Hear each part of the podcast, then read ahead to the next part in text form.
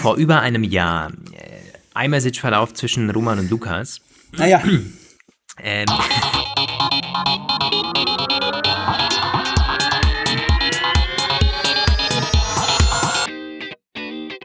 Der Apfelplausch mit Lukas Gera und Roman van Genabit.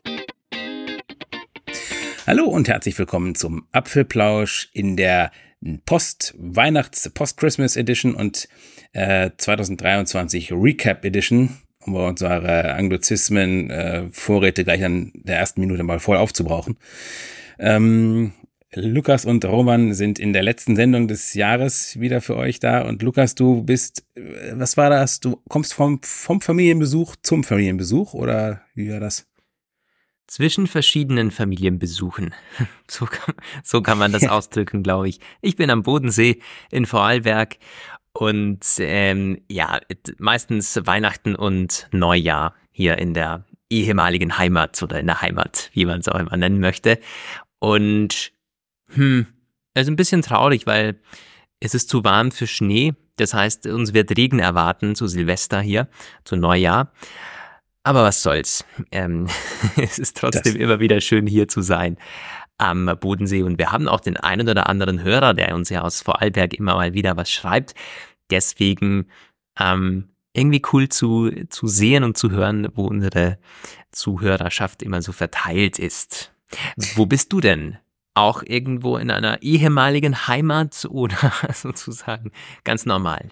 Ich äh, äh habe so viele ehemalige Heimaten, da könnte ich mich gar nicht entscheiden. Aber nein, ich äh, ganz normal, ganz normal in Bielefeld. Und ja, du hast es schon gesagt, Regen. Also Regen ist wohl absolut das Schlagwort dieser Tage. Es ist, ich habe eben ein Interview gesehen mit einem äh, einer Ministerin aus einem aus Niedersachsen hier und die meinte, unser ganzes Land steht unter Wasser.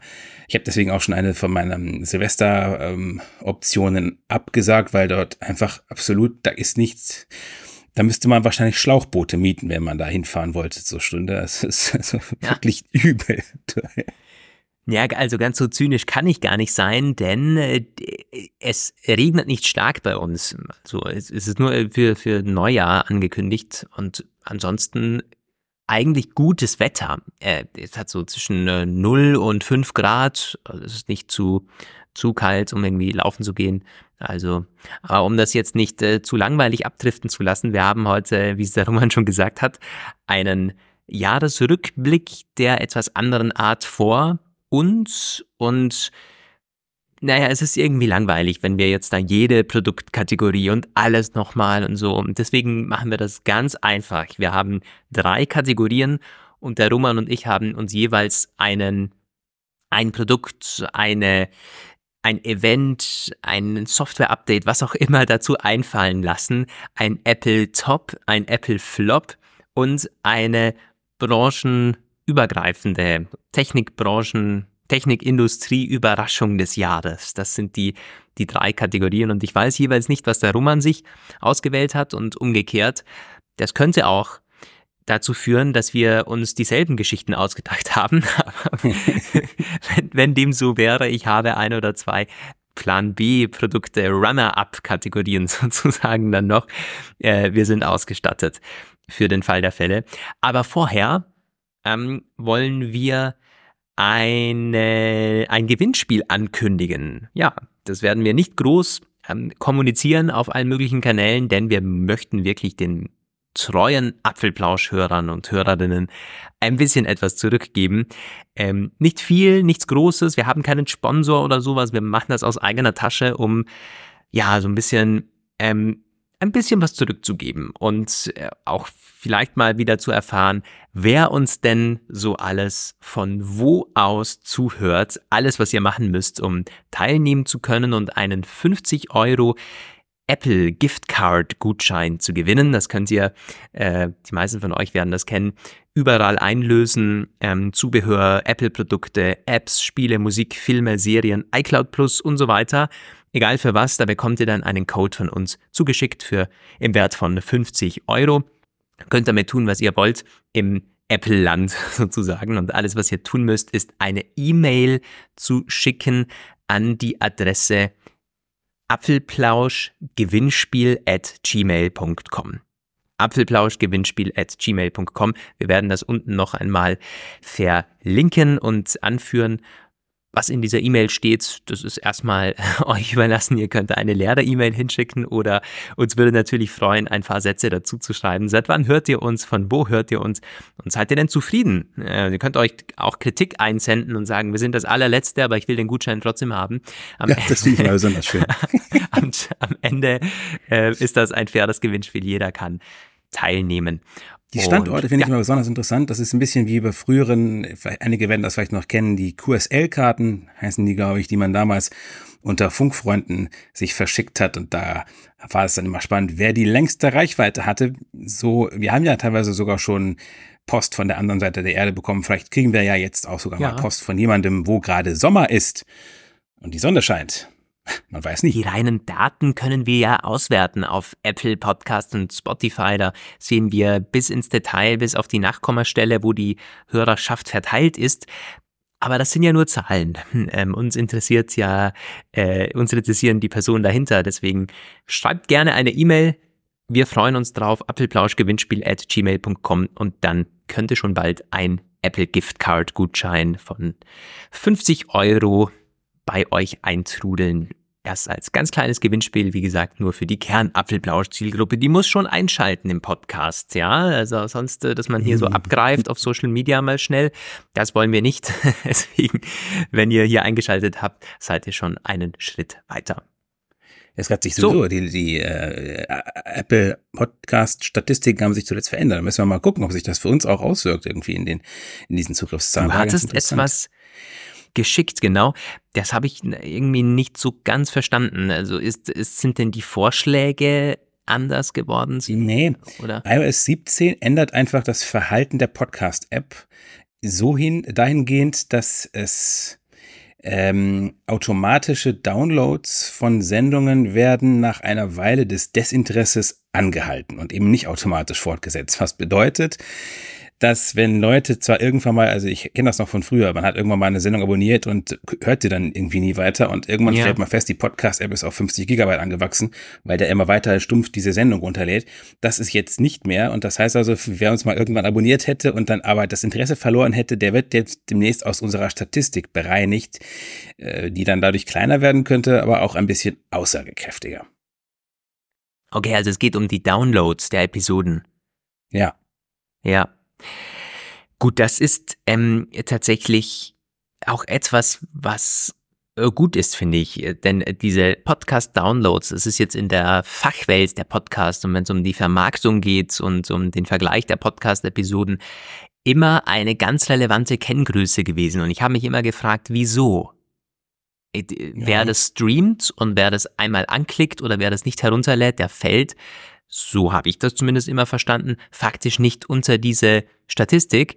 Deswegen äh, ist das ja nicht wirklich relevant und ich äh, lade mir auch keine Podcast-Episoden herunter, in der Regel zumindest nicht, sondern klicke die eben an, ich streame mhm. sie. Deswegen sind die Streams und die ähm, Klicks, wie Apple und Spotify sie auswertet mittlerweile, die sind eigentlich relevanter. Und es würde auch zu der Statistik passen, dass bei unserem Podcast-Tool tatsächlich die Downloads aber schon seit Jahren abnehmen. Und in der gleichen Zeit nehmen aber die Aufrufe zu. Also das ist ja eine, ähm, eine komische Geschichte, die aber für meine Begriffe nur daran liegen kann, dass eben immer mehr Episoden einfach gestreamt werden und nicht mehr aufs Handy gespielt werden oder tatsächlich es immer mehr Podcast-Player-Apps gibt, die nicht mehr automatisch downloaden. Ja, sowas wie ein Echo-Lautsprecher oder sowas. Das mache ja, ich höre mittlerweile auch ziemlich oft so Podcast einfach über so einen, über so einen Smart-Aufruf. Tatsächlich. Aber gut, anyway, ähm, genug von der Metrik, der, ähm, äh, der, der Metrik, ja. Meta-Metrik. genau. Äh, so. ich, ich würde auch sagen, wir lassen doch tatsächlich heute die Hörerpost aus, obwohl es mir schwer fällt. Ähm, mhm. Aber lass uns doch gleich zum, zum Thema kommen, zu, oder zu ja. den Themen. Äh, unsere drei Kategorien. Mit welcher möchtest du denn starten, Roman? Wollen wir Flops machen, dann Tops ja. und dann die Überraschung? Ja? Ist ja. doch gut. Ähm, dann bin ich ganz gespannt. Ich lasse dir den Vortritt der Apple Flop des Jahres. Ich nehme an, ohne dir mhm. zu nahe treten zu wollen, du hast dich mit dem Flop einfacher getan als mit dem Top. mit der Auswahl oder der Findung. ja, du, also, es ist wirklich eine bemerkenswerte Frage, wie du auf diese Einschätzung wohl gekommen bist. Ähm, es ist tatsächlich, ja, relativ einfach gefallen mir. Das ist die, für mich die Apple Watch Ultra 2 geworden. Einfach der Tatsache geschuldet, dass ich jedes Mal nachgucken muss, was das überhaupt was die überhaupt anders und neu gemacht hat als die R1. Das ja. könnte zweierlei bedeuten. Entweder ich bin ein schlechter Reporter oder es gibt einfach nichts, was im Kopf geblieben wäre. Äh, ja, das ähm, Schlagzeilenträchtigste, was mir zur Apple Watch Ultra 2 einfällt, ist in der Tat der Verkaufsstopp. Aber, äh, Aber der hat jetzt nicht äh, dazu ja. beigetragen, dass es dein Flop ist, oder? Nein, hat er nicht. Ähm, aber es ist halt, wie gesagt, ich glaube, das ist das, was man früher eine S-Version genannt hätte. Man musste wohl, das Gefühl äh, äh, war wohl da, dass man die Ultra, nachdem man sie ja doch mit relativ großem ähm, Impact angekündigt und für einige Furore gesorgt hatte, brauchte man wohl irgendwie etwas zum Nachlegen, hatte aber eigentlich nichts zum Nachlegen und das ist mittlerweile ja gilt als Konsens oder äh, Konsens in der Gerüchte, in der, in der Leaker-Landschaft, dass für die Ultra tatsächlich große Neuerungen kommen. Selbstentwickeltes ähm, Mikro LED-Display und größer und heller und alles das. Aber alles das ist eben auch noch lange nicht fertig und noch lange in der Zukunft, so dass es auch sein könnte, dass die nächste Ultra 3 auch nicht so viel spannender wird. Ja, bei der normalen Apple Watch, der Series 9, ist man das halt mittlerweile gewohnt. Äh, ich glaube, dass in einer der letzten Jahresrückblick-Ausgaben tatsächlich auch mal die Apple Watch äh, auf meiner Flop-Liste gestanden hatte. Aus dem Grund, weil sich einfach so wenig ändert. Aber mittlerweile ist das eigentlich gar keine Überraschung mehr. Es wäre eher eine Überraschung, wenn der Apple Watch tatsächlich mal wieder eine neue Funktion hätte. Ja. und deswegen, nächstes Jahr haben wir wahrscheinlich die Series 10 mit großem Redesign auf der Top-Liste. Aber ja. ich kann das verstehen. Die Ultra, gerade weil man so ein bisschen ja auch von der Namensgebung her aus, davon ausgehen würde, ist die zweite Generation, also noch ganz am Anfang dieser neuen oder zwischen den Produktkategorie, da muss es doch irgendwie, da ist man am Anfang dieser exponentiellen Kurve sozusagen oder äh, die abfällt und mit den, mit den Neuerungen, aber nein, es ist eher so ein, ein schleichendes Anlaufen offensichtlich, wobei nicht klar ist, ob da, ob es da je wieder diese großen, großen Sprünge überhaupt gibt oder ob das einfach eine Trennlinie war zu diesem großen Design der Apple Watch. Tja, relativer Konsens. Jetzt bin ich gespannt, was für dich denn gefloppt ist für, bei Apple. Ja, ich habe, oh, ah, es war für mich nicht einfach, einen Flop ausführlich zu machen. Mir, mir sind verschiedene Dinge eingefallen, auf jeden Fall gleich. Sprachassistent. Ähm, und ich dachte mir, ach komm, ist so abgenudelt und wir machen das jedes Mal. Und ähm, es gibt die, äh, der ein oder andere, der ist dann doch Siri-Fan und die, ja, komm, äh, lass mal weg. Und ähm, dann dachte ich mir, na gut, die allgemeine Softwarequalitätskontrolle. So, weil mhm. ich, äh, mich plagt dieser äh, Ausschaltbug beim iPhone nach wie vor. Ähm, Im Schnitt zweimal am Tag, dass es sich ausschaltet tatsächlich völlig runterfährt. Und ähm, das ist schon äh, äh, extrem, also für ein neues Smartphone in der Preisklasse ist einfach un unerträglich. Ähm, gut, ich, da bin ich garantiert ein Einzelfall und vielleicht hat das mit irgendwelchen Apps zu tun, die ich installiert habe, denn es macht nicht die Schlagzeilen, das ist mir schon klar. Aber trotzdem, und dann hat man in den Erinnerungen wieder mal was, was äh, automatisch mhm. abgehakt und so. Äh, aber auch das finde ich abgenudelt. Deswegen habe ich mir Folgendes überlegt. Äh, die Line-Up-Inkonsequenzen. Da gibt es sehr, sehr viele, die sich ähm, äh, zurzeit auftun, die ich einfach nicht verstehe. Und das habe ich so unter diesem Überbegriff mal zusammengefasst. Das ist für mich nicht nachvollziehbar, wie Apple in dieser Größenordnung, in, in, in dieser, mit diesen Qualitätsansprüchen und mit diesen äh, Detailansprüchen ja auch. Das ist ja Apple Liebe zum Detail, wir machen alles richtig und so weiter. Und dann an den an manchen Stellen ist einfach Schluss, als hätte man nicht weiter gedacht. Und das äh, betrifft vor allen Dingen das Line-up, finde ich im Moment. Siehe Apple Pencil. Ich habe mir das spaßeshalber nochmal angeschaut äh, vor der Aufnahme und es ist haarsträubend, wie das auf der Homepage dargestellt wird. Ähm, unser Kolumnist hatte das doch einmal äh, auch ganz äh, eindrucksvoll ja. äh, dargestellt, vor allen Dingen diese Slogans, die Apple dazu äh, schreibt. Und zwar, ich habe sie gerade offen hier, es gibt Apple Pencil 2, das ultimative Apple Pencil Erlebnis. 149 Euro ist man mit dabei, kompatibel mit ja, den ganzen neuen Geräten. Dann hast du Apple Pencil USB-C, ebenfalls neu, der günstigste Apple Pencil, 95 Euro. Gut. Dann geht man weiter, Apple Pencil erste Generation, der fortschrittliche Apple Pencil, hm. Mhm. Also da hat man äh, noch mittendrin auf einmal einen Apple Pencil, wo man jetzt als Laie nicht weiß, ist das der einzige, der fortschrittlich ist? Ist das, gibt es da irgendwelche neuen Technologien drin? Wieso ist der noch irgendwie teurer als der mit USB-C? Und man, man kommt also hinten und vorne nicht klar. Und es betrifft nicht nur Produktkategorien, die sozusagen zu viel ähm, vertreten sind, sondern in Sachen AirPods Max geht seit fünf Jahren nichts vorwärts. Die AirPods mhm. Max sind jetzt im fünften Jahr auf dem Markt, haben wir auch nachgeschaut, Ende 2019 auf den Markt gekommen. Wir sind im fünften Jahr auf dem Markt und es ist nicht absehbar, dass in den ersten zwei, drei Quartalen 2024 etwas passiert. Also ich gehe mal davon aus, dass wir mindestens fünf bis sechs Jahre hier einen Kopfhörer bei Apple im Line-up haben, der mit 600 Euro zu Buche schlägt, keine Art von Touch Controls oder Updates bekommen hat oder neue Treiber oder was weiß ich, sag mal, der gleich, der, das gleiche Produkt. Und ich würde mir tatsächlich mittlerweile überlegen, ein Update zu machen.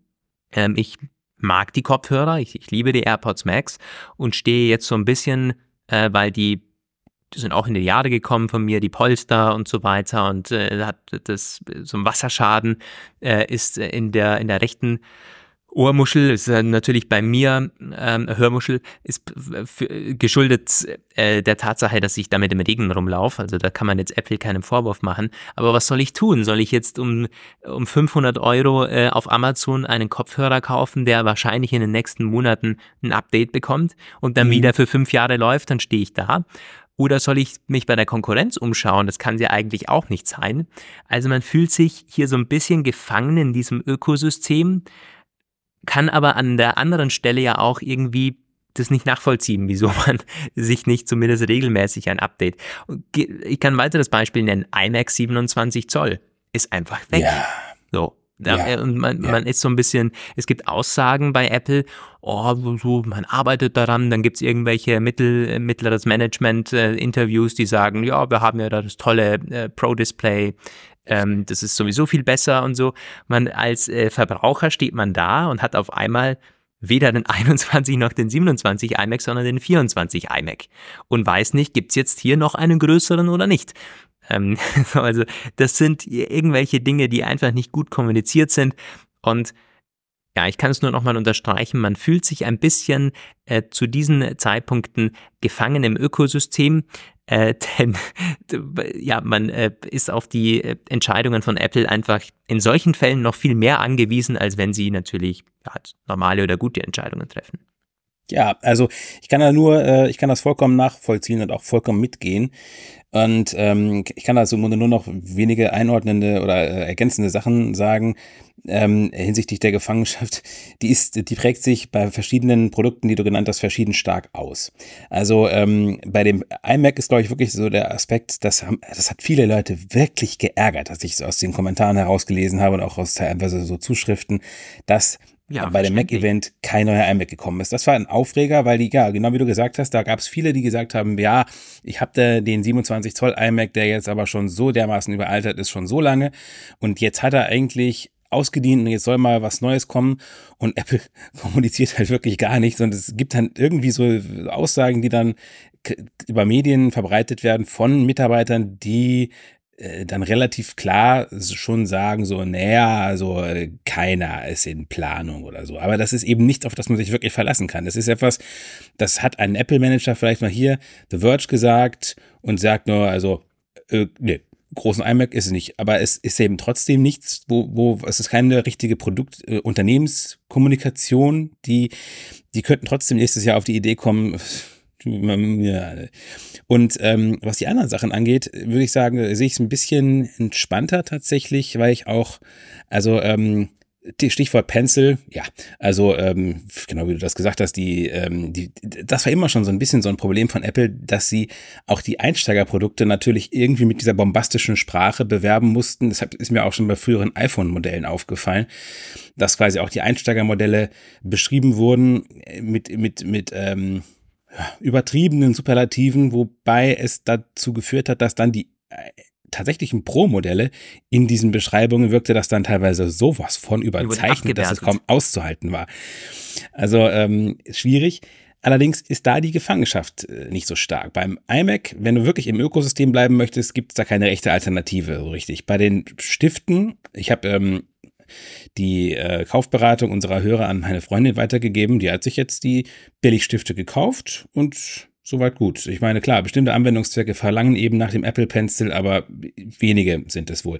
Bei den Kopfhörern ja. kann ich aus eigener Erfahrung sagen, ich benutze jetzt inzwischen drei, vier Konkurrenzmodelle, Over-Ear, In-Ears und muss zugeben, ich finde, da ist überhaupt keine Gefangenschaft so da. Es ist manchmal, stelle ich fest, dass AirPods gewisse Vorteile haben, aber nichts, was irgendwie mit der Software oder der Integration zu tun hätte, die finde ich eigentlich überhaupt nicht herausragend. Da gibt es andere mit besseren Bedienen und äh, ähm, Lösungen, sondern eher der Halt quasi der AirPods beispielsweise. Auch der AirPods 2, den finde ich nach wie vor ziemlich gut. Da kommen die meisten In-Ears nicht ran. Aber ähm, der, zum Sport zum Beispiel würde ich nie Apple-Produkte benutzen, weil ich keine Beats-Kopfhörer habe und die Apple-Sachen, die ich habe, die sind nicht schweißresistent. Also nehme ich halt Over-Ears oder äh, In-Ear-Stöpsel. Und da muss ich sagen, ähm, da habe ich gar kein Problem, auf irgendwas Konkurrenzmäßiges zu, zurückzugreifen. Ich habe bei den Tests immer gesehen, die AirPods Pro, die sind weit vorne, aber sind eben weitaus nicht die einzigen wirklich gut getesteten ja. und von daher habe ich da keinen Stress mit. Ja, ich meinte eigentlich mit Gefangenschaft gar nicht so wirklich die Unmöglichkeit, jetzt äh, auf, ähm, auf Konkurrenzmodelle auszuweichen. Die ist immer da, außer jetzt tatsächlich, du verlässt das ganze Ökosystem, das ist ein bisschen schmerzhaft. Aber bei Zubehörprodukten, klar, kannst du das machen. Ich meine aber, dass ich's, ich möchte das ja gar nicht. Ich bin ja zufrieden mit den AirPods Max. Entsprechend möchte, würde ich auch gerne jetzt die neue Generation kaufen. Oder äh, zumindest ähm, mich nicht ausgenommen fühlen, wenn ich jetzt denselben Preis zahle für ein fünf Jahre altes Modell oder lass es vier Jahre sein, wenn eben in ein paar Jahren, das ist halt so ein bisschen komisch. Und ich habe ähnliche Gefühle beim HomePod, ehrlich gesagt. Äh, ja. Der war, ich meine, kennt ja jeder, lange Zeit äh, die, die Audio-Botschaft äh, Nummer eins, das ist die Revolution für Home Sound und so. Äh, dann war er weg und jetzt ist er wieder da. Und ich könnte dir jetzt ad hoc nicht sagen, ob was jetzt die Verbesserungen sind oder gibt es da überhaupt große? Ja, ich weiß schon, die Treiber und irgendwas war da so ein bisschen besser, aber es ist weder irgendwie eine, eine Art äh, Echo-Show geworden, noch ähm, eine Revolution der, der Sprachassistenz. Es ist einfach irgendwie dasselbe Produkt mit gleichem Namen auf einmal wieder auf den Markt gekommen und steht jetzt auch schon wieder eine ganze Weile ohne Update da, wo man sich halt auch denkt, hm, ist das wirklich so diese ist das Liebe zum Detail eher nicht. Nein, eher nicht. Und beim, also ich denke, äh, AirPods Max würde für Apple wahrscheinlich ist es so ein Nischenprodukt, wo man äh, sich mal ausgelebt hat und versucht hat, so ähm, All You Can Do Hi-Fi zu machen. Und das hat man gemacht und damit war es dann auch erstmal wieder gut. Da hat man dann offensichtlich mhm. gesehen, das ist kein Massenmarkt und es ist vielleicht etwas, um mal kurzfristig mal ähm, in Rankings und, und äh, Reviews ganz oben zu stehen. Aber letztendlich äh, du hast immer gesagt, immer Apple geht nicht auf Masse. Da würde ich aber inzwischen zum Teil widersprechen. Es ist sicherlich richtig, bei mhm. bestimmten Produkten nach wie vor ähm, hat man es nicht unbedingt darauf abgesehen, die Verkaufszahlen ähm, unbedingt auf Kosten von allem anderen auszumaxen, aber auch nur zum Teil. Also wenn man sich die iPhone-Verkaufszahlen teilweise mal anschaut, die sind so gigantisch hoch, dass ähm, das kann nur noch, da kann nur noch Samsung mit mithalten. Und ja. es ist eben schon ein Massengeschäft. Und die AirPods sind eine Klasse, da da ist Apple mittlerweile ganz eindeutig auf Masse ausgerichtet. Ja, vor allen Dingen die kleinen. Aber ja. es muss ja auch nicht heißen, dass du, ich hätte ja nichts gegen den Schritt, mach sie 200 Euro günstiger und lasse irgendwelche Schnickschnack-Dinger weg oder lasse von mir aus Updates weg. Also die sind derselbe mhm. Kopfhörer, der dann einfach günstiger wird oder so und mit äh, anderen Farben. Diese AirPods Max Sports, da gab es ja verschiedene äh, Geschichten. Aber ja, dann gibt's wieder Kannibalisierung mit den Beats und so weiter. Ich exakt, kann auch einige exakt, der, ja. der Gegenargumente und der Erklärungen verstehen. Es ist nur trotzdem ein bisschen so ein Niemandslandprodukt. Es gibt's, also, das ist schon einzigartig, diese AirPods Max. So irgendwie ein völliges, im Vergleich zu den anderen AirPods ja etwas, das doch doppelt so teuer ist und äh, einfach alleine gelassen wird, einfach nicht ja. gepflegt wird. Und äh, man weiß nicht so recht, hat das eine Zukunft oder nicht. Aber gut, äh, soweit zu den Flops. Äh, ja. Das waren unsere, unsere Aufreger äh, von, von Apple. Wir kommen äh, auf die positive Seite und nehmen euch dahin gerne mit. Und willst du wieder starten, Roman, oder soll ich denn dieses Mach Mal? Mach du da mal den Anfang, dann wechseln wir uns Gut. mal ab. Dann lege ich äh, los, äh, beziehungsweise fahre fort mit der Vision Pro. Ja, ich hatte tatsächlich darüber nachgedacht, die zu nehmen, aber dann dachte ich mir aus verschiedenen Gründen, das ist für mich zu früh. Aber ja, ich kann es nachvollziehen. Ja, ähm, verschiedene Gründe dafür. Ähm, nicht einfach, weil es irgendwie eine neue Produktkategorie ist. Jo, äh, das ist erstmal natürlich schon spannend, aber ich hatte zum ersten Mal in den Tagen nach der Vorstellung der, der Vision Pro, wo ich mich auch intensiv damit beschäftigt ähm, hatte mit Testberichten und äh, Leuten, die das dann verglichen haben und so. Und ich kenne auch mittlerweile einige Leute, die sie auf hatten tatsächlich und äh, bei Apple testen konnten. Kann er leider nicht mehr zu sagen, obwohl ich es furchtbar gerne erzählen würde, aber ich, darf ich leider nicht.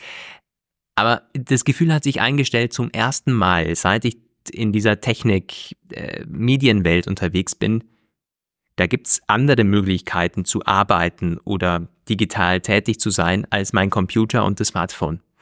Ähm, das war bei der Smartwatch nicht äh, der Fall bei mir. Äh, das war äh, bei den, den Tablets irgendwie nie so richtig der Fall bei mir. Es hat mich nicht, es hat mich nicht gecatcht. Ich habe zwar ein iPad mit Tastatur, ich arbeite aber nicht daran und habe es irgendwie.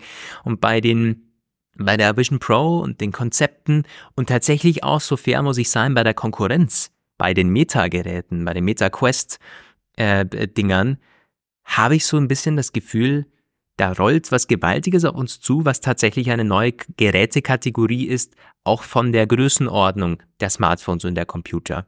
Und das hat weder der Tablet-Computer geschafft, noch die Smartwatch, glaube ich, wenn ich eine Prognose wagen würde. Deswegen umso spannender, dass Apple hier den Eintritt gewagt hat ähm, jetzt kann man streiten über den Preis und über alles Mögliche und wie die aussieht und so. Darum geht's ja gar nicht. Es ist ein First-Gen-Produkt. Es ist äh, sicherlich kein äh, Massenprodukt. Äh, das ist auch allen klar. Aber äh, dabei wird's nicht äh, bleiben. Ich glaube, so viel steht auch fest. Und es ist einfach verdammt spannend, diese, diese Journey mitzuerleben, also wo das Ding in den nächsten zwei, drei Jahren äh, hinführen wird.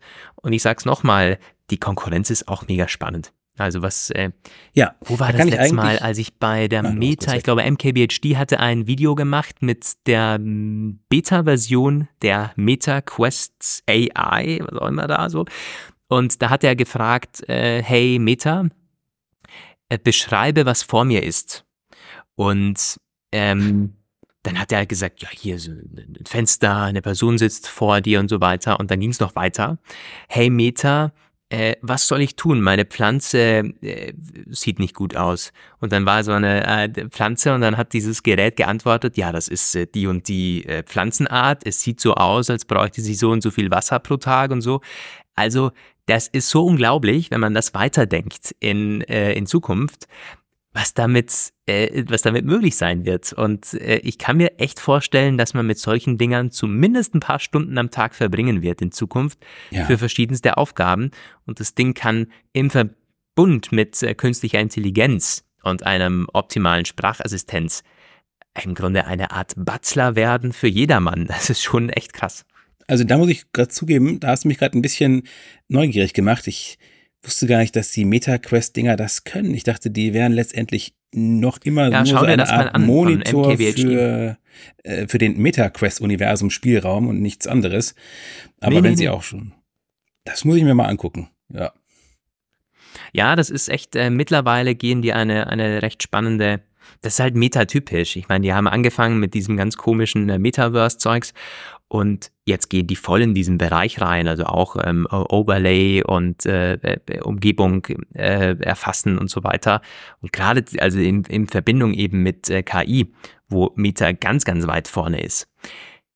Und die sind günstiger als die Vision Pro. Ne? Spannend und viel günstiger als zugänglich. Genau, du ja. sagst es. Das sind mittlerweile 20 Millionen Stück verkauft und wahrscheinlich äh, ist, wird das auf absehbare Zeit so ein bisschen das Samsung der Smartphones. Äh, also was Samsung bei Smartphones ist, vielleicht wird dann Meta bei den äh, smarten Brillen sein. Ja.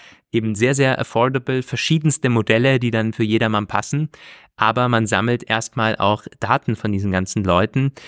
Das ist dann halt Pro und Contra. Äh, jedenfalls extrem spannend. Das ist mein Top des Jahres. Ja, also ich hatte das auch äh, in Betracht gezogen. Ich habe es dann für mich äh, nicht äh, nominieren können, einfach deswegen, weil es dieses Jahr erst vorgestellt wurde, noch nicht auf dem Markt ist und ich ja. äh, es sich zwar aufgedrängt hatte für mich, aber ich dachte, ich will sowas groundbreaking, was man in dem Fall ja wirklich schon sagen kann, zumindest mal selbst in der Hand gehabt haben, um es irgendwo hinzustecken. Aber ich bin auch tatsächlich ähm, es ist eine, wie du sagst, eine faszinierende Entwicklung. Endlich passiert etwas, was über Smartphone und Watch hinausgeht. Und ich habe ja diesem ganzen Brillentrend lange sehr, sehr skeptisch gegenübergestanden, weil ich dachte, äh, sinnlos und äh, noch nicht ausgereift und vollkommen an einem Nutzungsszenario vorbei. Inzwischen sehe ich das grundlegend tatsächlich anders. Ich finde es ziemlich interessant. Ich muss auch sagen, da hat ähm, diese Apple-Präsentation schon ein bisschen was dazu getan, die zwar teilweise entsetzlich rührselig und kitschig waren, wo ich dachte, mein Gott, oh Gott, da wird versucht, Emotionen zu erwecken, wo ich denke, so das ist ja fast schon gruselig klebrig, aber es gab eben auch andere Sessions, die nicht so so PR gesüßt waren, sondern eher technisch, wo es dann darum ging, halt so äh, Benutzerführung und UI-Konzepte äh, und so. Das fand ich richtig ja. spannend. Und dann tauchten auch immer wieder mal so verschiedene Paper auf, wo es dann, ich mag ja grundsätzlich eher Sachen lesen. Ich lese sehr schnell und sehr viel. Ich ist mir viel lieber als irgendwelche Videopräsentationen zu gucken. Und irgendwann tauchten dann auch da was äh, Futter auf. Und das hat mich dafür tatsächlich ziemlich erwärmt, und ich gucke jetzt mittlerweile auch, habe ich ja schon öfter mal gesagt, ein bisschen anders auf diese ganzen, ähm, äh, wo, wo, wo smarte Glasses oder irgendwas Kram in Zukunftsliteratur auftaucht. Letztens habe ich wieder mal ja. ein Buch gelesen, Ready Player One, ist schon zehn Jahre alt und da haben sie halt auch die ganze Zeit Videobrillen auf. Und so langsam sehe ich halt, wie sich Science Fiction und Facts aufeinander zubewegen und das ist irgendwie ziemlich befriedigend. Ich bin halt gespannt, ob wir in einem Jahr hier sitzen und dann schon selbst eigene Erfahrungen machen konnten oder ob es dazu dann noch nicht gereicht hat. Im Sinne eines Tests vielleicht. Ähm, oder erste Eindrücke irgendwie, ja. Genau, so irgendwie. Ja, spannende ja. Zeiten. Jetzt bin ich aber ganz äh, neugierig, was du dir denn rausgesucht hast. Software, Hardware.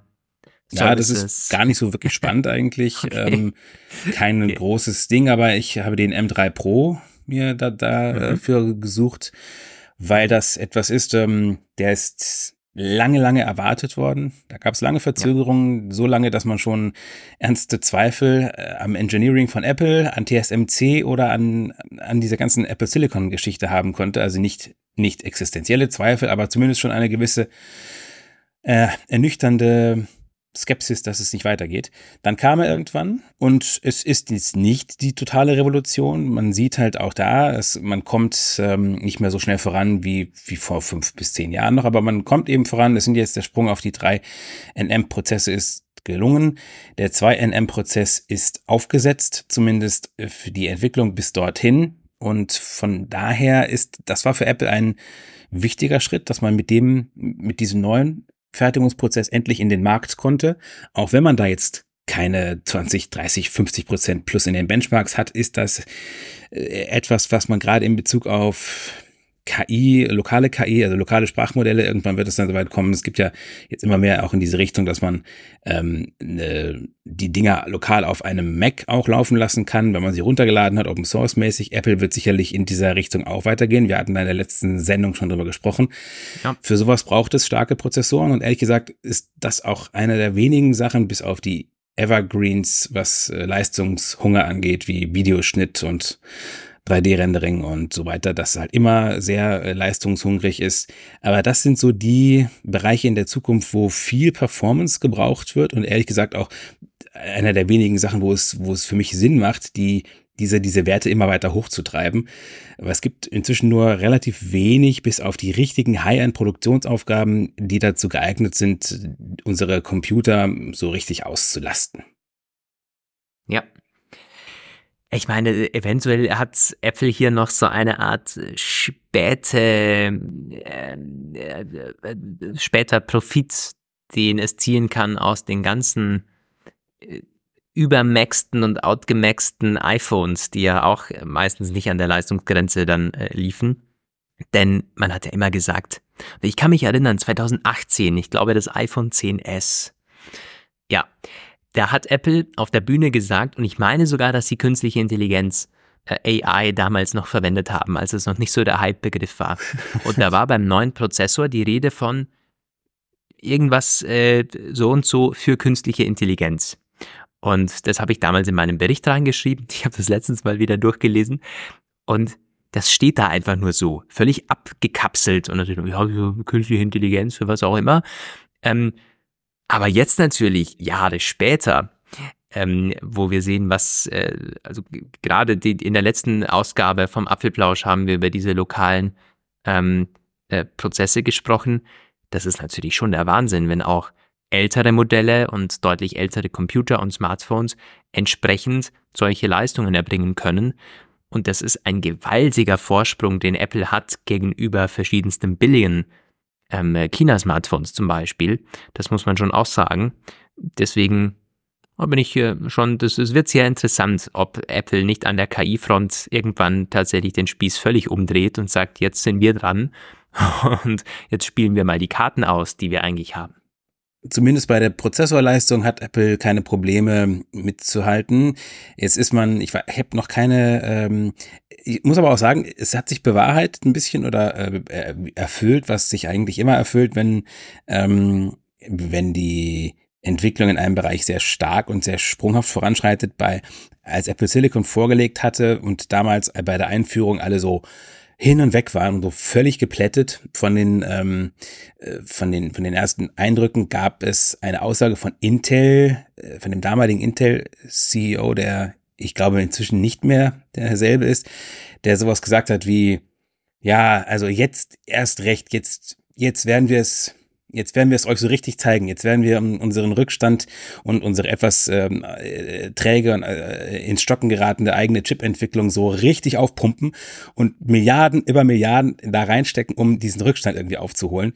Das hat dann auch, das ist passiert. Es hat ähm, riesige Investitionen von Intel gegeben. Das hat nicht unbedingt sofort Früchte getragen. Es hat dann teilweise heftige Rückschläge noch gegeben. Die Investoren haben es teilweise nicht ganz so gut aufgenommen, weil man aus einem schlechten Cashflow heraus riesengroß investiert hatte.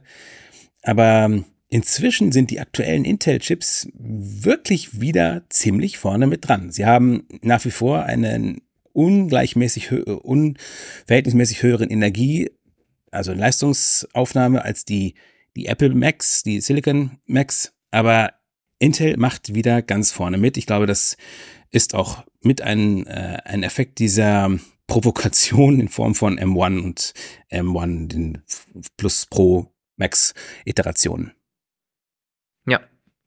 Ja klar, Konkurrenz befeuert das Geschäft und gerade weil Intel ja über jahrelang eigentlich so ein bisschen die Institution war und keiner konnte denen das Wasser reichen, das ist, das verleitet natürlich, äh, das zeigt die Geschichte ganz deutlich, dass man sich eher mal ausruht ähm, oder zumindest äh, den Fußball vom Gaspedal legt, was äh, Innovation anbelangt. Ja, damit sind wir mit den Apple-Produkten durch. Und jetzt kommen wir sozusagen zum Joker, zur zur Außenseiterposition. Ja, und das ist jetzt unter dem äh, Titel Überraschung des Jahres. Das muss ja nicht zwingend positiv sein oder eine äh, tolle Geschichte. Das kann, ich bin da mal ganz gespannt. Was hast du dir denn, ich lasse dir dieses Mal den Forttritt. Ja, also für mich war das tatsächlich relativ schnell, ziemlich eindeutig. Das ist für mich ChatGPT in der, die, der Release in der Öffentlichkeit und das gesamte damit verbundene, der damit verbundene Themenkomplex der, wie soll ich sagen, der Hype um die großen Sprachmodelle. Und ähm, ich kann da eigentlich nur eine äh, Lektüre eines Artikels von vor einigen Tagen von Technology Review empfehlen, die da waren verschiedene Redakteure und Redakteurinnen, die jeweils ihre, ihre Eindrücke und ersten Erfahrungen zum Thema ChatGPT quasi niedergelegt hatten. Und eigentlich kann ich das genauso unterstreichen. Es sind vor allem, was ganz spannend war, der war irgendwie überschrieben mit, was bewirkt oder bedeutet ChatGPT für Journalisten und Verlage oder so. Und da waren halt welche, die haben äh, erstaunliche Erfolge damit erzielt hinsichtlich des, der Assistenz beim Formulieren bestimmter Zusammenhänge und einer, eine, glaube ich, die war furchtbar enttäuscht, weil sie gedacht hat, sie könnte damit ihre Social Media Posts irgendwie alle formulieren lassen und hat dann irgendwann geschrieben, also es, es funktioniert einfach überhaupt nicht, wie ich mir das vorstelle. Man verbringt so viel Zeit damit, die zu trainieren und irgendwann wird der Prompt so lang wie der Artikel, den ich eigentlich schreiben möchte und das, er kann, er lernt das einfach nicht und er behält es nicht und das ist ganz, ganz enttäuschend. Aber so ging es mir tatsächlich auch. Es war für mich etwas, wo ich die ersten Geschichten darüber gehört habe und dann kam diese, damals ja noch, GPT 3.5 war dann ja frei und die ersten Leute konnten das Abo buchen und du warst ja auch mit ganz vorne dabei und hast gesagt, das ist ja unglaublich. Und ich habe äh, gedacht, so, ja, ja, weiter blöder Textroboter irgendwie. Das ist ja irgendwie. Ja. Inzwischen muss ich tatsächlich sagen, es ist ja seit ein paar Monaten allgemein zugänglich. Die Firma hat ein KI-Tool gebucht. Ich habe mir mittlerweile auch ein privates Abo besorgt. Ich habe jetzt aktuell ein ganz gutes Verständnis davon. Und ich habe diese Enttäuschungen auch erlebt. Diese, diese Geschichten, wo man denkt, erst hat man das Gefühl, man kann damit tatsächlich den und den Arbeitsprozess dramatisch vereinfachen oder sogar ersetzen und stellt dann aber irgendwann fest, es geht doch nicht so, wie man sich das vorgestellt hat. Es gab viel Bewegung in großen Schritten vor und zurück, weil die Sprachmodelle jeweils auf Grundlage von verschiedenen Konflikten, teilweise Rechtsstreitigkeiten beschnitten und dann wieder ähm, hochgelevelt worden waren. Es gab also ein bisschen ein Wechselbad der Gefühle der Leute, die es genutzt haben. Inzwischen also bin ich so weit, dass ich sage, ich ähm, zahle dafür privat, auch wenn ich da eigentlich immer sehr also ich, ich, ich tue mich immer sehr, sehr schwer davon, mich äh, für ein neues Abo irgendwas, was laufende Kosten verursacht, überzeugen zu lassen, weil ich den Kosten-Nutzen-Faktor erst einmal ganz, ganz lange und intensiv abwäge.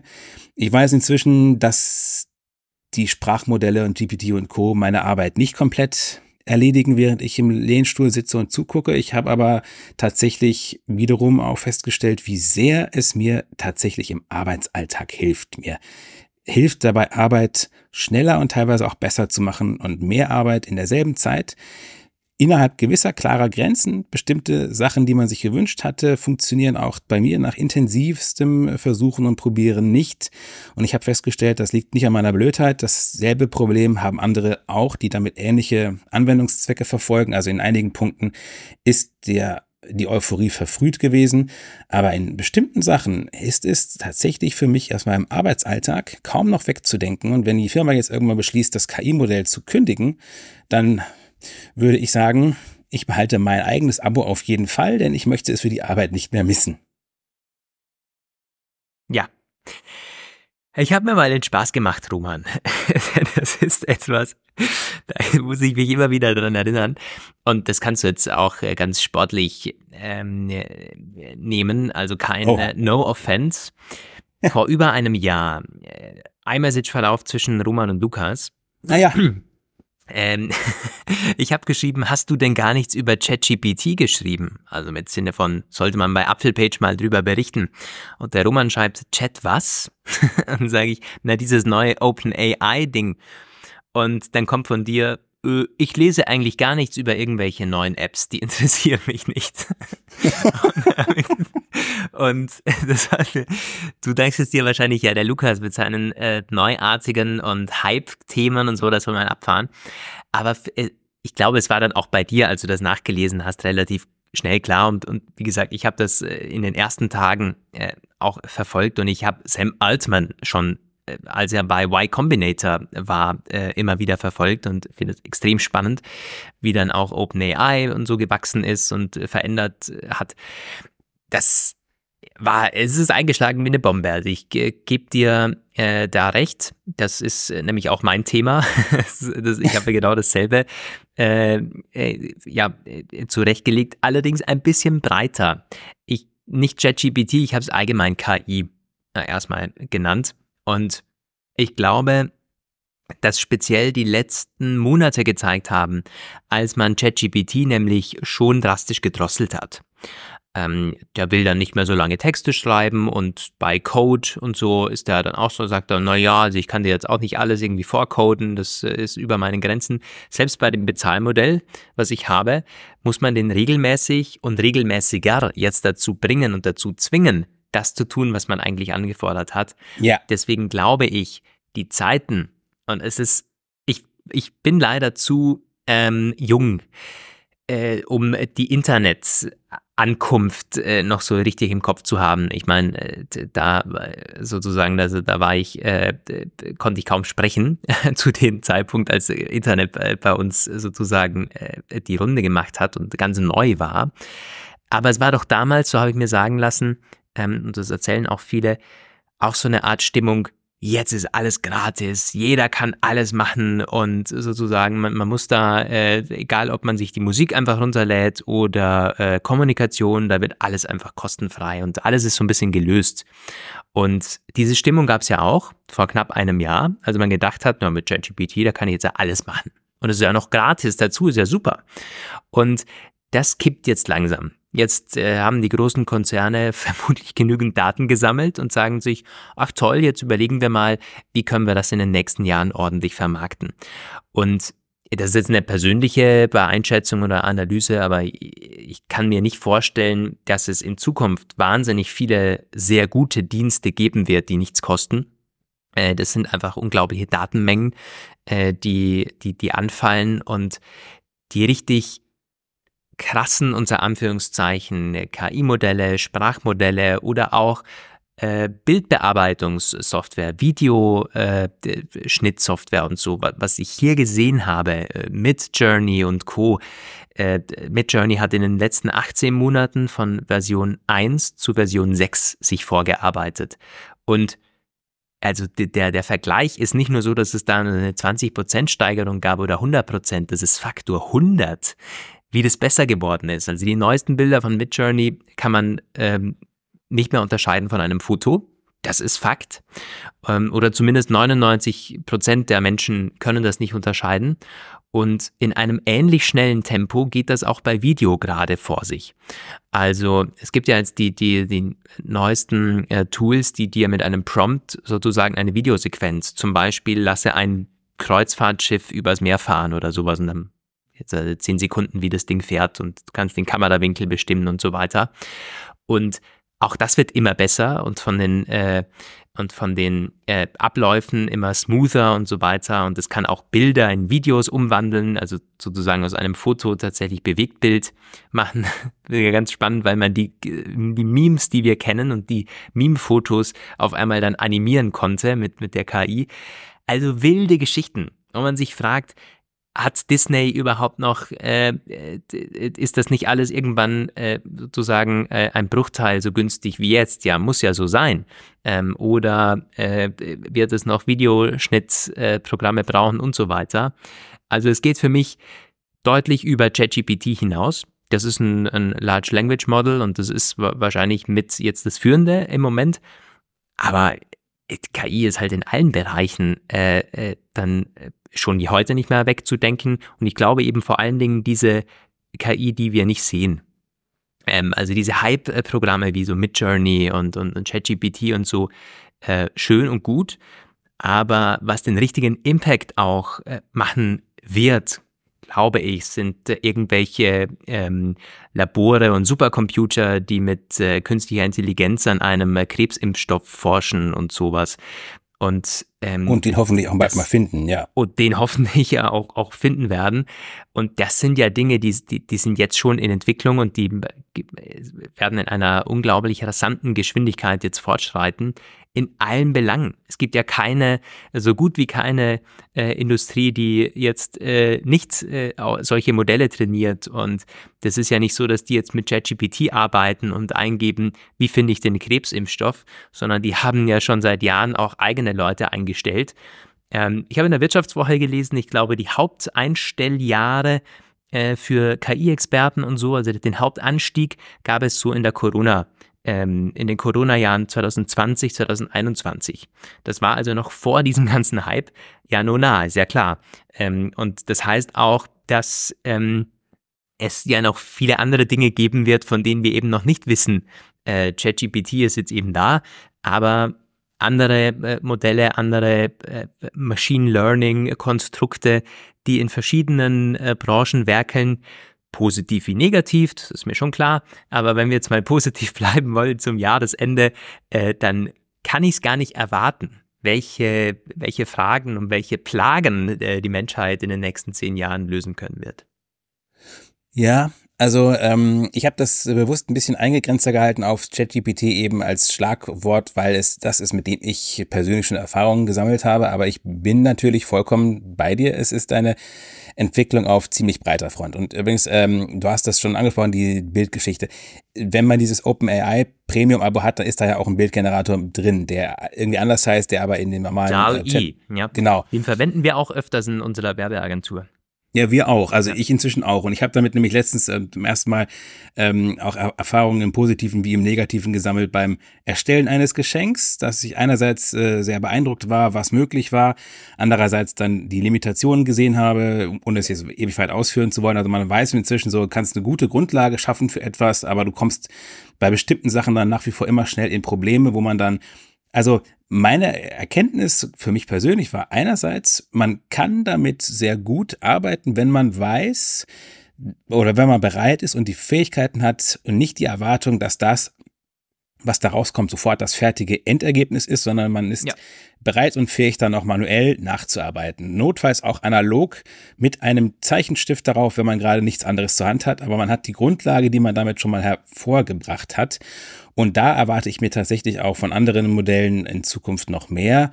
Und das, was du gesagt hast mit diesem Videos erzeugen, das ist natürlich schon mega Magic. So, das ist äh, total krass. Da werde ich auch, wenn, man, wenn ich mal irgendwie ein bisschen mehr Zeit habe, mich mit beschäftigen. Das, ähm, ich kann dir da viele tolle Artikel äh, zuschicken. Äh, ja, da komme ich tatsächlich mal drauf zurück, denke ich. Und ähm, allgemein, also die Sache mit der Kostenlosigkeit und diesem Hype, der, du hast es verglichen mit der Napster, mit den Napster-Jahren und der, mit dem äh, Wildwest-Internet der frühen 2000er. Ich denke halt, ähm, da ist schon was dran irgendwie. Es wird, es geht ja immer so ein bisschen in Wellen. Also wir haben dann, äh, wenn man das damals mit der Musik und mit diesem ganzen Shareware-Zeitalter, das dann irgendwann sich verlagert hat in, ja, doch ähm, mehr Richtung Bezahlen und so. Es ist wie Damals wird es wahrscheinlich auch jetzt sein. Anfangs gab es diese gratis äh, ausprobieren Beta- oder Alpha-Mentalität. Es gibt ja bei einigen Sprachmodellen auch jetzt noch kostenlose Alphas, die dann dadurch, dass sie kostenlos sind, sind sie ähm, auch manchmal von erschreckenden äh, Anfälligkeiten heimgesucht, aber dafür sind sie halt immer noch kostenlos. Das wird eine Weile noch so weitergehen, aber es fängt jetzt schon an, sich zu konsolidieren. Eine Einschätzung von so einem Branchenbeobachter, die ich gelesen habe, war irgendwie, dass in 10, 15 Jahren alle, selbst die billigsten Elektronikgeräte irgendwie Abarten und Abwandlungen von KI und Sprachmodellen in sich haben werden. Ich denke halt, in den nächsten Jahren wird, werden bestimmte Basissachen, die jetzt kosten, kostenlos werden, aber halt sehr, also es wird immer diese, diese Limits geben. Und irgendwann wird es einen relativ klaren Marktkonsens geben, da und dafür wird bezahlt und im Zuge der Ausweitung der Fähigkeiten, wenn halt mehr mehr Leistung mit oder mehr, ähm, ich sag mal, mehr Output mit derselben Leistung erwirtschaftet werden kann, dann wird es auch Ausweitungen der, der Limits für die kostenlosen Angebote geben. Und es wird immer mehr, immer neue fancy, noch krasseren und noch äh, hinreißenderen äh, Kreativergebnisse geben. Dafür wird man dann immer zahlen müssen. Also wahrscheinlich werden, werden wir so erleben, dass die Premium-Modelle irgendwann abgelevelt werden und die kostenlosen Modelle auch abgelevelt werden und es wird dann weitere Premium-Pläne geben bei den verschiedenen Anbietern, Premium, Premium Plus, Ultra, irgendwie keine Ahnung, wie das jetzt bei anderen Verträgen wie Webhosting und so weiter auch schon seit Ewigkeiten der Fall ist, dann kannst du vielleicht sagen, so ja, wenn du dann irgendwie höhere Auflösung oder noch längere Texte zahlst du halt 10 Euro mehr oder so. Ich habe es letztens übrigens auch schon mal erlebt. Beim Bezahlmodell, wie dann plötzlich mitten in der Bilderstellung dann kam so, ein, so eine Antwort von wegen, äh, es ist gerade viel los, die, der, ja. das ist an, ho, hoher Anspruch, äh, du kannst es nicht abschließen jetzt in diesem Zeitpunkt. Das war genau zu der Zeit, wo in den USA die Bürostunden begannen. Da hatte ich Pech. Es war Nachmittag und ich musste fertig werden. Da habe ich gesagt, verdammt nochmal, das kann doch jetzt nicht wahr sein. Mach das jetzt fertig. Ich habe das dann nur fünfmal hintereinander noch weggeballert und irgendwann ging es dann. Aber ja, das war schon so ein Moment, wo ich dachte, ich zahle schon Geld für den Mist. Warum macht er das jetzt nicht?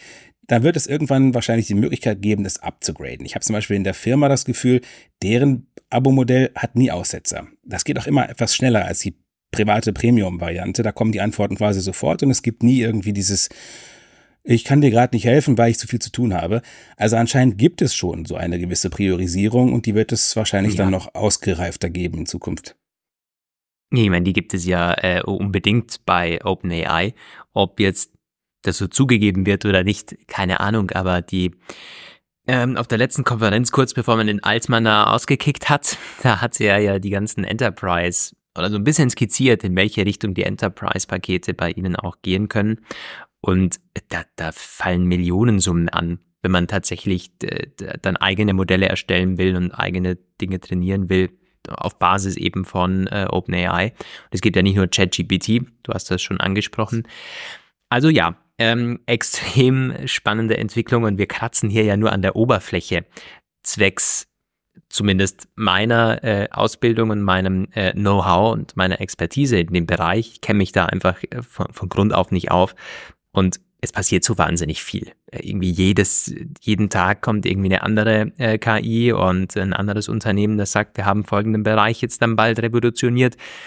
Ähm, ja, aber trotzdem noch eine Bemerkung, äh, die ich mir notiert habe zu dem Thema, nämlich den äh, Human AI Pin. Jo. Ähm, nämlich als Sinnbild, nicht weil ich den so toll finde und so, und er ist spannend, aber als Sinnbild dafür, dass die KI-Revolution sich auch im, im Hardware-Bereich durchsetzen könnte. Im Sinne von, naja, das ist halt auch wieder so ein bisschen die Frage sich stellt, ist Smartphone und Computer noch das Input-Device der Wahl, äh, das Input-Device der Zukunft, wenn es darum geht, dass wir eventuell bald alle doch deutlich mehr kommunizieren werden und im Grunde Google Assistant und die Echos und Siri eine Art äh, Version 0.1 waren zu dem, was da kommen wird. Ist das Smartphone noch das, äh, das Mittel der Wahl? Ist das noch schnell genug? Und ob das jetzt die Brille wird oder irgendwelche Pins am, an der Kleidung oder ein Ring am, am, am Zeigefinger, äh, das sind ja alles Dinge, die waren schon mal in der Vergangenheit da und dann hat man gemerkt, naja, so richtig mh, hm, hat das nicht funktioniert und eventuell kommen jetzt diese ganzen Ideen mal wieder und in Verbindung mit sozusagen ich möchte meine Umgebung anders wahrnehmen und ich habe meinen äh, super intelligenten, auf engstem Raum äh, Begleiter mit dabei. Äh, das macht mich halt auch ganz äh, gespannt, äh, welche, welche Hardware-Ideen da noch kommen mögen, abseits einer Vision Pro. Ja, ich denke, die nächsten Jahre werden wir nach wie vor ganz, ganz viel im Apfeltausch über Smartphones auch reden. Liegt einfach auch daran, dass das ein Geschäftsmodell ist, das funktioniert. Das ist bei den Nutz Nutzern seit Jahrzehnten quasi eingeloggt. Sie kaufen es weiterhin und es wird lange dauern, bis sich Nutzungsgewohnheiten so verändert haben, dass neue Geräte wirklich diese Stelle einnehmen können, einfach auch, weil nicht nur die technische Entwicklung, sondern ja auch die gesellschaftliche Entwicklung ist eine Sache. Es muss sich erstmal rausstellen, welche neuen Hardwareformen angenommen werden von einer breiten Masse und letztendlich wird das sich durchsetzen, was gekauft wird. Und das ist auch eine gewisse Konsumentenentscheidung natürlich. Ja. Absolut. Der Markt ja. entscheidet. Ja. Ich glaube, das ist eine schöne Ein Schlusskonklusion. Wir wollten eine kompakte Jahresrückblick-Ausgabe machen. Das ist uns, glaube ich, gelungen. Hoffentlich kurzweilig genug, dass ihr bis jetzt drangeblieben seid. Und mir bleibt nur mehr äh, zu sagen, Nee, warte mal. Eine Erinnerung noch an das Gewinnspiel. Wer bisher durchgehalten hat und noch nichts äh, teilgenommen hat, Apfelplausch-Gewinnspiel at gmail.com. Einfach eine E-Mail hinschicken, dann seid ihr im Lostopf. Das Ganze wird dann im neuen Jahr ausgelost. 50 Euro Apple Giftcard könnt ihr gewinnen für alle möglichen, ja, für den App Store und äh, den, die Apple Stores einlösbar. Egal, ob ihr Spiele kaufen wollt oder Zubehörcases fürs iPhone. Würde uns freuen. Wir ähm, sind gespannt auf die Einsendungen und ja, jetzt äh, wünsche ich euch eine, einen guten Rutsch, wie man so schön sagt. Kommt gut ins 2024er Jahr und vielen lieben Dank für die Treue bis hierher. Fünfeinhalb Jahre Apfelplausch. Ähm, schön, dass ihr, oder sind sechseinhalb Jahre? Nee, fünfeinhalb, oder? Mit Mitte 2017 äh, sind da sechseinhalb Jahre. Oh mein Gott. Naja, oh danke fürs Gott. Durchhalten. Und äh, wir würden uns freuen, wenn ihr uns auch nächstes Jahr wieder mit begleitet mit eurer treuen Zuhörerschaft. Bis dahin, viele Grüße vom Bodensee. Habt ein schönes Wochenende. Ja, guten Rutsch, auch von mir. Rutscht nicht aus und rutscht gut rüber. Wir hören uns im nächsten Jahr. Grüße aus Bielefeld. Ciao. Das war der Apfelplausch. Schön, dass ihr dabei wart. Bis nächste Woche. Diese Sendung ist lizenziert unter Creative Commons. Namensnennung keine Bearbeitung 3.0.